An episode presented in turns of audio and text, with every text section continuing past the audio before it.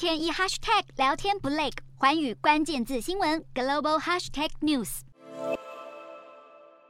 街道上的路障一个个被拆下来移除。中国广州解除部分封锁限制，恢复在店家内用，购物商场也重新开放。在白纸革命爆发后，中国开始松绑防疫，包括北京、广州、重庆、成都、天津等五座城市都调整防疫政策，预估有一亿人出行变得更加不受限制。北京有一座核酸检测亭被积聚调离，立刻成为热门梗图，被称是中国核酸时代宣告结束。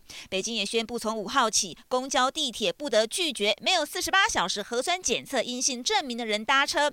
还有大白在防护衣背后写着“全剧终”。还有中国网友发出一张在高铁杭州东站拍下的照片，表示他正在排队准备查验健康码及核酸讯息时，车站人员突然宣布不用核检了，所有人都可以离开。大家不可置信，一再确认。等到确定真的可以走了，大家开始跑起来出火车站，那是。自由的脚步。而在中国出现大规模抗争后，中国国家主席习近平始终静悄悄。有欧盟官员披露，习近平告诉在一号造访北京的欧盟理事会主席米歇尔，抗争者主要是学生，他们对三年的防疫感到沮丧，并且暗示可能放宽中国的防疫措施。而这也是习近平首度提及“白纸革命”。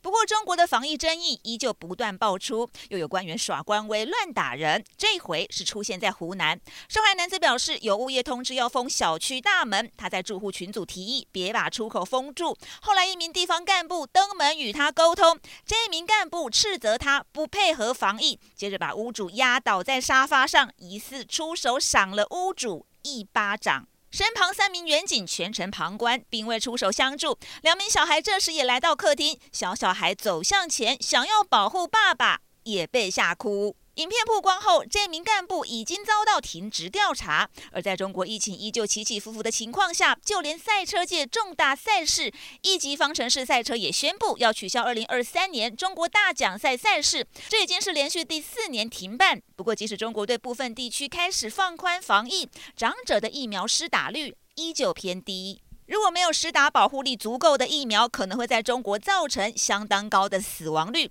公卫专家认为，或许这就是中国至今不敢全面开放的原因之一。